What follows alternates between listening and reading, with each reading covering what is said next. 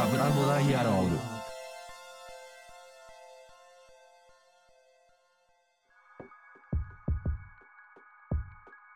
こんにちは、コンセントの小山田です。えコンセントパブリックデザインラボがお送りする汽水域のサービスデザイン。このシリーズでは複数の領域が混じり合う汽水域でサービスデザインを実践している方たちをゲストに迎えて、その人が自分のフィールドや職能をどのように捉えていて、どんな実践をしているのかをラジオ形式の対話によって探っていきます。進行はパブリックデザインラボの責任編集を務めますコンセントの小山田小橋が担当します。小橋さん、よろしくお願いします。さて、えー第4回となる今回は、株式会社アクタントで代表取締役を務めながら、南アルプスのふもとで森を購入し、アクタントフォレストという自然をデザインパートナーとして迎えるという実験的な活動を行っている南部隆一さんをゲストにお招きして、人間と自然の境界を溶かすマルチスピーシーズデザインというテーマでお送りしていきます。南部さん、よろしくお願いいたします。よろしくお願いします。よろしくお願いします。それでは早速質問に入っていく前に、まあ、簡単に南部さんのご紹介をしておきますと、えーアクタントというあのデザイン会社で、えーサービスデザイナーを務めていらっしゃいます。で、まあ、あのいろいろあの私もあの以前から存じ上げていて、まあ、いろんなところでお話をする機会があって、あのまあ、非常に郊外に注目をされていたりですとか、あのまあ、これから今日ご紹介するアクタントフォレストの活動ですね、あのお話を伺っていて、非常に面白くて実験的な活動をされているというデザイナーの方になります。はい。で、ちょっとあの、まあ、最近あの大きなアワードを取られたということもあってですね、そのあたりの活動のご紹介を、えーいただきたいなというふうに考えております。はい。それではですね、えーまあ、南部さんからあの簡単な自己紹介と、えーはいまあ、アクタントについて、それから今取り組んでいらっしゃるアクタントフォレストについて、えー簡単にご紹介をいただいてもよろしいでしょうか。了解しました。よろしくお願いします。はいえっ、と、まあ、順に聞いていただいてもいいんですけれども、アクタントという、まあ、小さなサービスデザインの代表をやってるんですが、10年前にまだサービスデザインって何なのっていうね、日本ではそういう状態の時に、日本ではインディペンデントなサービスデザインの、えー会社がないということで、慶応大学の竹山先生と一緒に立ち上げた会社ですね。でサービスデザインというものを軸にしてましたけども、まあ、それ以前はグラフィックデザインのフリーランスでやったりもしていましたので、なんかそういう競技のデザインの枠組みではなくてですね、もっとあのリサーチからアウトプットまで、いろいろ上流から下流までできるような、えー組織を作りたいという思いで作った会社です。うんうんはい。で、いろいろまあサービスデデザイン的な業務はやってるんですけれども、やっぱりあの、教授と立ち上げたという部分もありつつ、僕自身もあの、社会人修士で修論とかを書いていたような状況でしたので、うんなんかこう研究段階、基礎研究とか少し先のデザインの研究と社会的にリアルな実践をこう行き来しながら両方やりたいなという思いがあるんですよね。なので。まだ実験段階であったサービスデザインを社会実装しようと思ってアクタントを作るということと、今多分後ほどあの、あると思いますけど、アクタントフォレストという次の段階のデザインの話っていうのも、まあ、研究レベルで始めたりと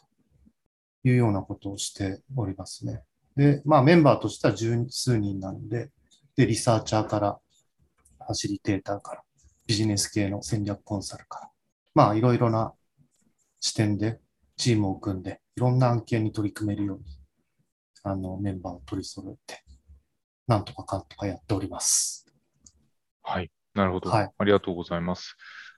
そうすると結構その全体的に、まあ、立ち上げの頃から、あの、今取り組んでいらっしゃるアクタントフォレストも含めて、結構その研究的な視点で、あの、取り組みつつ、なんですか、研究にも取り組みつつ実践も行うといった形で、うんあの、継続的に活動されてきたという感じなんですかね。そうですね。特にデザインという分野ってやっぱり何かを形にして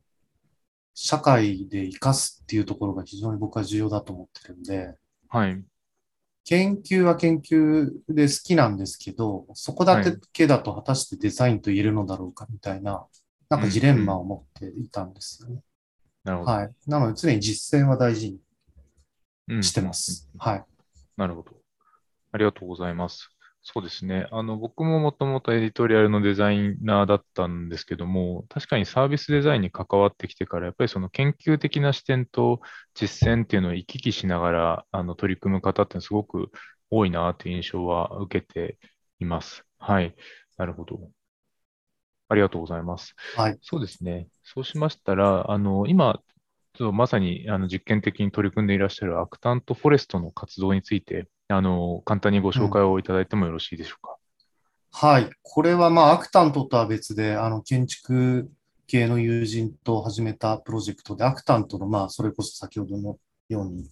研究プロジェクトというか、R&D プロジェクトとしてはやってるんですが、3年ぐらい前かな。ずっとなんかあの、探してたんですが、うん、うん。えー4000坪の森を購入しまして、山梨の北杜市ですね、白州というところのあたりにですね、買いまして、まあ、本当に何にもなくて、上下水道なし、うん電気なしみたいなところをデザインラボと言ってしまって、うん、うん。で自然のこうアクターたちとコラボレーションをしながらうん、デザインするというプロセスの実験みたいなのをやりたいなというふうに思ってやってるんですね。でうん、まあ、あの、例えば、オフグリッドで今デザインスタジオを設計していて、うん、で、普通の東京でやるようなデザインワークって電気のとか水道のない状態で成立するのかみたいな賃貸実験をやりたいなとか、はい。はい、その森林を改善していく方法をデザインという文脈で料理するとどういうことができるのかとか、うん。なんかそういうことをいろいろ実験的に試みてうん、うん。いると。で、それをどう社会に落とし込むかっていうのを模索中という感じですね。なるほど。はい。はい。ありがとうございます。あの、ぜひちょっと詳しく全体を通して伺いたいなと思ってるんですけど、さっきお話しいただいた中で、自然のアクターっていう言葉が出てきて、ちょっと気になってたんですけども、どどういうアクターがアクタントフォレストの場合って登場してくるんですかね？はい。えっ、と、もう何でもなんですけど、はい。鹿もいますし、猿もいますし。すごいですね。いきなり鹿と猿が出てくる。いやー、そうそう。例えば、あのー食獣のワークショップをやってるんですね。遊びに来ていただいた方に一本木を植えていただいて、ただ植えるというよりは、きちんとこう、育つようにこうマウントを作るみたいな技術があってですね。あそれを体験していただいて、最後こはい。う、名札を刺していただくと、遊びに来てくれた家族のお子さんの木みたいな感じで、ここう長期的に愛着が生まれるのではないかというようなことやってるんですが、次の日見ると鹿に倒されてるとか、い。ろい その思いもね、思いもならないようなそういう存在みたいなのがたくさんいてですね。えー、なるほど。で、まあそれで言うと土の中の微生物というのも一つ紙に何億匹もいるみたいな、うん。何億個体もいるというようなところでですね、研究段階のブラックボックスなんですが、そういった微生物たちとどうコラボレーションするかとか、うん。うん。うん。はい、あと草ですよね。うん。もう本当に、あのー篠竹という竹が生えて荒れすぎているところがあったりとか、なんかこう、はい。に人が生きていくために人じゃないうん。者たちと、類たちと仲良くしなければいけないという状況でやっているところでですね、こちらも変わっていかなきゃいけないし、みたいな。という意味での人ではないアクタああ、なるほど。ーですね。あ面白いですね。あごめんなさい。はいあの別別の記事で拝見したのが、そのまあ、アクタントという名前の由来がもともとあのラトゥールのアクターネットワーク理論から来てるみたいなはいと。ころがあって、あまあ、そうだったのかと思ったんですけど、まあ、そう考えるとアクタントネフォレストってそのアクターネットワークフォレストですよね、言ったら。そうなんです。おっしゃる通りで、うんラトゥールという、まあ、科学哲学とか、それこそマルチスピーシーズ人類学のベースになっている影響を与えているようなね、うんうんフランスの学者さんがいますけれども。で今でこそね、アクターネットワークセオリーというと、なんとなく理解していただけるんですが、アクタントっていう名前を付けたのはもう11年ぐらい前なので、うん。うん。はい。なんだよ、アクタントって、みたいな状況でしたけど、なんかもうそれが今、あの、その前、時の発想というのが、ようやくアクタントフォレストでピュアにうん実践できているという感じがするんで、うんうん長かったですけど、とても楽しく 活動してます。はい。なんか最初にあの森買っちゃったのがすごいなって思うんですけど、あの今の立地というか、その今のあの北斗市のサイトを選んだのって何か理由があったんですか、はい。えっと、まあでももう三その前に3年ぐらいいろいろ探してたんですよ。うんうん。で、高尾の森の活動に参加してみたりとか、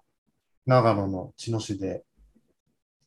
まあ、ワーケーション的なプロジェクトをやってみたりとか、うんうん。小田原にの森を見に行ってみたりとか、なんかいろいろ、うん、どこがいいかな、みたいな感じだったんですけど、まあ結果的に、あの、東京からギリギリ日帰りで行ける2時間の地点でですね、うんで、そこまで行くと標高が600から700ぐらいなんですが、うんうん。そうすると植生がちょっと変わるんですよね。あの東京近辺の里山からちょっともう少し気持ちいい植生に変わるあたりみたいなところで、そこを選びましたね。なるほど。なるほど。はい。あの別に移住したいとか二拠点居住みたいなコンセプトでやっているわけではないので、あのうん世田谷から日帰りでギリ行けるみたいなところは非常に重うん要ですね。はい。なるほど。ありがとうございます。そうですね。あの、で、最近、あの、コモリスというプロジェクトが、あの、はいワイヤードでアワードを受賞されはいたというお話を伺っていて、まあ、ぜひちょっとそのプロジェクトについて、あの、ご紹介をいただきたいなと思っているんですけれども、はい、はい。えーお願いできますでしょうか？はい。はい。はい。えっと、まあ、これ、それはアクタントフォレストの実験してきたプロ、活動をこう、パズルのピースをこう、うまく組み合わせてまとめたようなプロジェクトなんですけど、そもそもの、こう、アクタントフォレストの始めた動機として、やはり、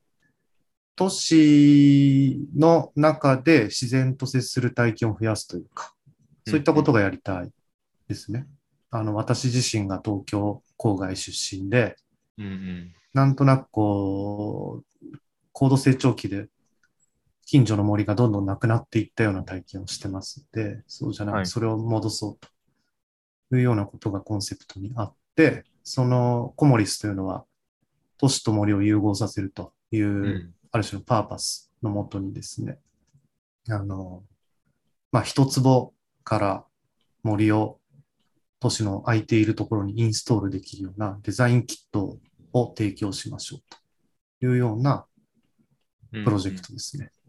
はい。なるほど。あの、そのプロジェクトが、まあ、あの、新しい先進的な取り組みが評価されて、まあ、か考え方と、まあ、具体的なはい中身もあると思うんですけど、それが評価されて、まあ、受賞に至ったという感じなんですよね。どこが評価されたかというあそうですねはい話ですよあのね。そうですね。はいあの、まあ、都市をもうコンパクトにして、あの、ちょっとサイトを拝見したんですけど、あの、内容としては、なんていうんですかね、こう、IoT とか、まあ、そういうセンシングの技術も使いながら、うまくこう、テクノロジーも使って、森をコンパクトにして、こう、都市の生活圏内に持ち込むっていう、うん。そういううん。コンセプトかなと思ったんですけども、はい。はい。なんかそのあたりが、その、どういう部分が評価されたのかとか、はい。あの、どんなところがこう、まあ、コモリスのポイントなのかとか、そういったところをちょっと伺えるといいなと思いました。うん。了解しました。なんていうか、あの、審査員の方がね、グローバルで、うんあの、スペキュラティブデザインで有名なアンソニー・ダンさんとかもいらっしゃって、うんうんうん。そういった方々に評価していただいたので、その点は非常に嬉しいんですけれども、うんうん。おそらく、うんそうですね、評価のポイントとしては、やはりそのマルチスピーシーズ人類学とデザインっていうのが、デザインの研究領域では混ざりつつあって、うん。その人間以外のアクターも含めてデザインというものを考えていきましょうという考え方なんですけど、そういうスペキュラティブデザイン的な研究領域ではある程度考えられてはいますが、社会的にそれを可能とするようなものって多分まだそんなにないというところですよね。だからその辺は多分できているかなということと、はい。そのプロジェクトの中で、やはりその植樹の方法がうんえいろいろ有名なのがありまして、そういったことをすでに実験しているとあなるほど。いうことうんですね。でも、いろいろ実験していて、その人と森を近づけるために、あの、微生物センサーみたいなを埋め込んで、インターフェースにして、ちょっと距離を近づけましょうみたいな話もしているんですけれども、うんうん。それも微生物発電という技術をプロトタイピングはすでにしていて、うんうん。それを森の植生の健康状態とどうつなぐかみたいなところをトライアルはしてはいると。うんなるほど。はい。あとはすでにあの、都市大学のはい。坂倉先生という方が、えーし港区の三田の芝の原っぱというですね、空き地でコミュニティ作りをしていましてですね、で、彼に協力しながらそういったセンサーをインストールして実際に運用してみたりとか、うんうん。ある種もうすでに実践しているものがたくさんあったので、あのリアリティを持って聞いていただけたのかなとうんうんうん。は思いますね。はい。で、一番重要なのは、はい。森と言いつつ微生物なんですよ。うーん。都市の中であの微生物っていうのは、実はまあ人間の腸の中にもいるとか、常肌の常在菌として肌の表面にもう何万、何何千何億っているというところで、微生物と人は共生して健康が保たれているんですよね。で、都市の中でですね、あの、微生物って土の中にたくさんすごいいまして、土と接することで人は健康になるというような研究がもうあったんですね。そのコモリスを都市にインストールすることで、で微生物と接する機会が増えるとなるほど。いうことで、なんか微生物的な視点で見た都市のプラットフォームみたいのが、うーん。その森をインストールすることにできるんですよね。なるほど。はい。そうすると、まあ、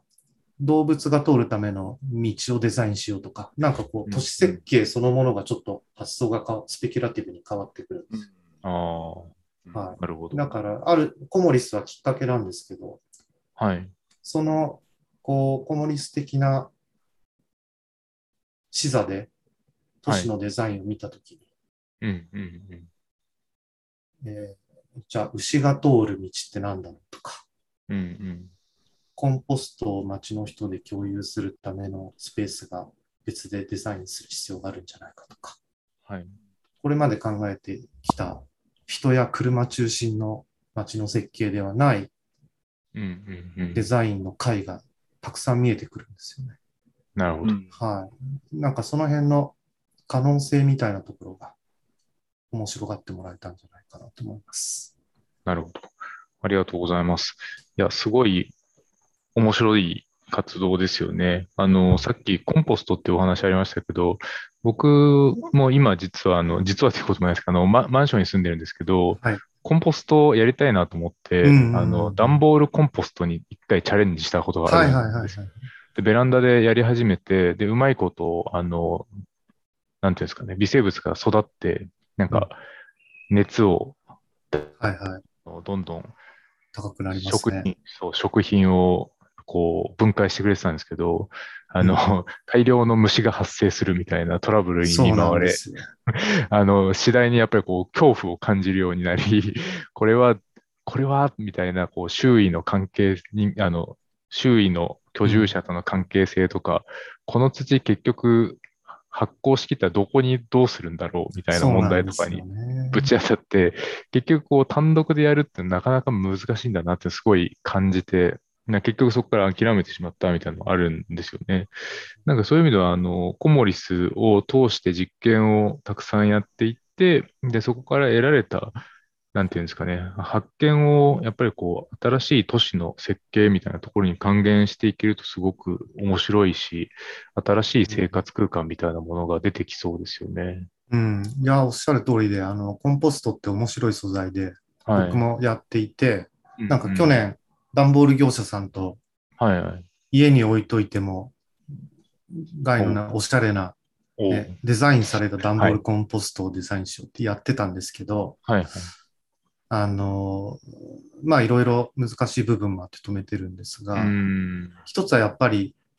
生ゴミを土にするのは非常に重要な行為なんですが、都市の制度としてうん。都心のはいその。土が捨てられないんですよね。そうですね。はい。廃棄物、産業廃棄物扱いになっちゃうんで、うんうん。環境にいいって言って生ゴミを土にしても廃棄物作ってるだけみたいな状況になって、うんこう制度のデザインから始めなきゃいけないじゃんみたいなところにぶち当たったりします。うん。ということと、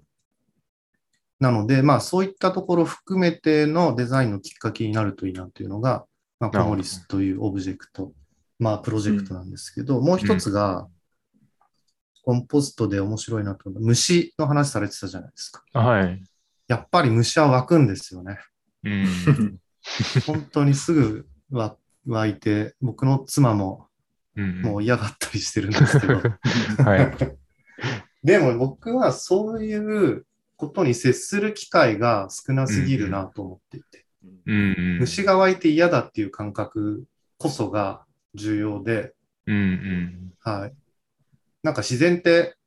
こう、都会で本とかで読んでたら素敵でリラックスできて癒されるみたいなうんイメージで受け取りがちですけど、実はそんなものではなくて、うん。猿がお菓子盗んでいったりとか、うんうん。ううんん、ダニに噛まれたりとか、不快な部分もたくさんあると。そういうはい。別の、やっぱりさっきのアクターの話になる、別のアクターとどうコミュニケーションするかっていう体験がうんうん。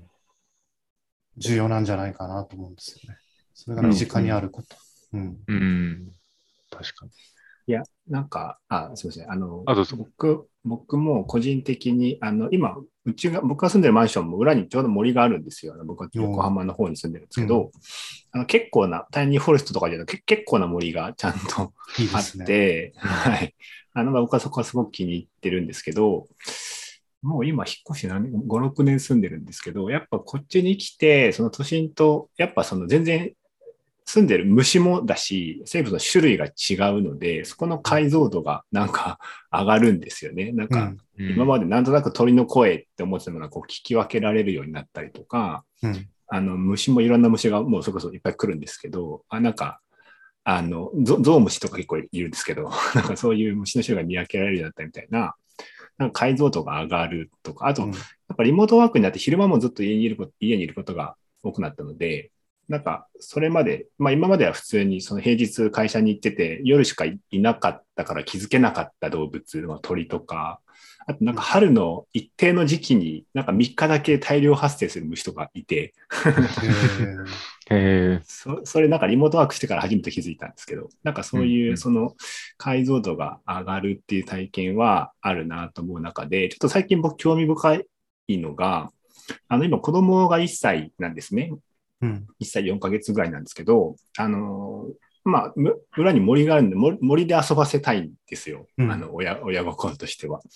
うん。でももうすでに1歳4ヶ月なんですけど、あの公園に行きたがるんですよ。その人工の人間の公園の方に、なんか行きたがるっていうところがあって、やっぱそのカラフルな遊具とかがやっぱあるので、なんかそっちの方がまあ楽しいんでしょうね、子供的には。だからそういう、あのやっぱ人工物に囲まれていると、その自然に対する解像度とか見るその能力ってやっぱどんどん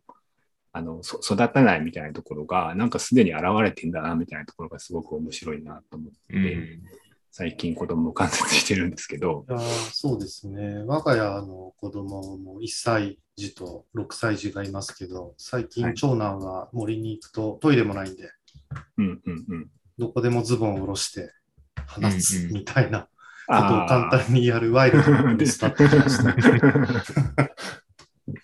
あの、これ声だけだから、あの、画像が4証言が見せられないんですが、そのコモリスのプレゼンテーションの時にですね、都市において、まあ、緑地率って東京は実は高いんですよね、公園とかうんうんね、うんうん生産緑地。それと何が違うのかっていう意味合いで言うと、やっぱり公園ってコントロールされていて、自由に参加して自由にこう創造性を発揮するような自然ではないじゃないですか。はいはい。かつ生産緑地とか、まあ、レンチア、レンタルのファームもいろいろありますが、まあそこはプライベートな空間である種閉じられてるんで、うんううんんはい。それと違うところとしては、オープンで公共性は高いんですが、自分たちでこう参加して、うん。こう、果樹を植えたりとか、木を育てたりして、自由にこう、過ごせる場所がやはりないでしょうという話で、そういう小さな森をインストールすればいいんじゃないのっていう話をさせていただきましたね。うんその、そのインタラクションが重要なんじゃないかなるうん。うん。はい。なるほど。まあそれはそういう意味では小さいことに意味があるというか、その小さいからこそ、なんだろう、あの、すごく不特定多数のパブリックよりもう少しヒューマンスケールになるみたいなところがある、あるいは、あの、空き家レベルでインストールしやすいっていう。ああ、まあ実装がしやすいっていう。実装がしやすいだろうとういうことですね。で、それが近所にあって、カフェにフラッと行くように森に通うような習慣が東京都心部でデザインできると、そこでこう、マルチスピーシーズコミュニティみたいなのがこう出来上がっていくはずなんですよね。そうすると、まあ、面白い街になりそうな気が。するんですよ。あの、スーパーに行く代わりに、コモリスに行って、うん。イチゴを積んで帰ってくるとか。なるほど。はい。そこに通ってると健康になって病院に通う人の率がその町では減る可能性があるとは断言できないんですけど、あるかもしれない。うんうんうんうん。想像するとすごい楽しくって。はい。なるほど。確かに。もうちょっとこう、なんか日常の中にこう偏在化するような、まあ今で言うとあれですよね、都心の中で緑はいっぱいあるけど、うん行こうとすると、まあそこそやや、あの、代々木公園だとか皇居だとか、ちょっとモモードを切り替えないといけないっていうところが、よりシームレスに、こう、埋め込まれる感じのイメージなんですかね。そうですね。そうです。うんうん。はいうんなるほど。うん。なんかあの、先ほどのお話で、あの、微生物視点での、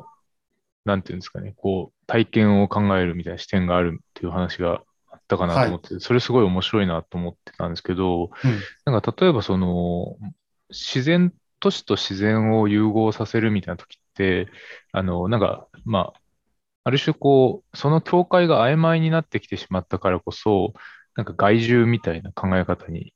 が、まあ、概念になってしまう生物とかもいると思うんですけど、そういった、その、まあ、なんていうんですかね、そういった生物の居場所を考えるみたいな、そういう他の生き物視点の体験デザインみたいなことも視野に入ってくるんですかね。そうですね。マルチスピーシーズという考え方で言うとそうですよね。うんだか、ら、人間だけが快適な街づくりではなく、微。生物やそれを食べに来る昆虫とか小動物も快適な街にすると、結果として人間もまあ、ちゃんと考えれば生物なので、はい自然なので、うん。人間も健康になり楽しくなるみたいなことになるんじゃないですかね。